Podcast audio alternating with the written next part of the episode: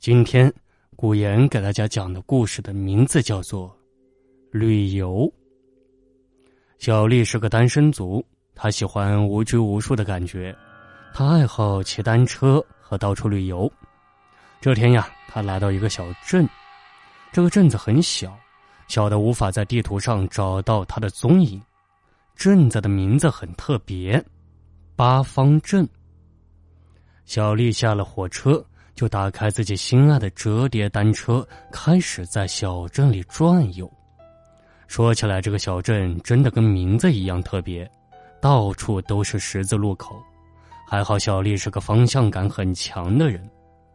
令他奇怪的是，小镇到处都是各式各样的路标，大多呢都是简单的一张白纸上用麦克笔写着，例如“公用厕所前走四十米”。商店向后走二十米，更离谱的是，还有人把自己家的地址也写在上面。小丽不禁笑了笑，这里的人简直就是路盲嘛！这么小的镇子，就算是瞎子也能走明白。这时，一辆吉普车停在小丽的身边，一个戴着墨镜的男子探出了脑袋：“小姐，请问这镇子的出口在哪？”“就在那边呀。”小丽指了指右侧的路口，说道：“男子听完，好像看到救命稻草一般，一脚油门开了过去，留下莫名其妙的小丽。”小丽呢，骑着单车转了好一阵子，发现这小镇似乎并不像想象那么小。她骑了整整三十分钟，都没见到其他景色，街上几乎没有什么人，乞丐呢倒是有很多，他们看上去一个个都无精打采的。双目呆滞，好像一具具没有灵魂的空壳子。小丽看着周围，只有一面面灰白色的墙壁和散发着腐臭的水沟。难道我迷路了？开玩笑呢吧？小丽自嘲道。小丽终于看到路边有一个老大妈，她上前和善的问道：“大妈，请问旅馆在哪？”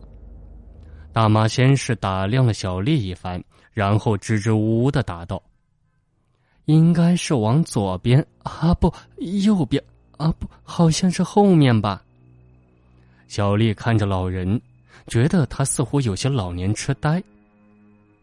大妈，你也不知道是不是？那我再问问别人吧。小丽刚准备上车，准备离开，却被老人叫住了：“女娃子呀！”你是外地人吧？你在镇子里转了多久了呀？有段时间了。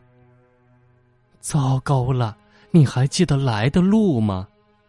这有什么难的？这镇子也不大。你赶紧离开吧，恐怕晚了就来不及了。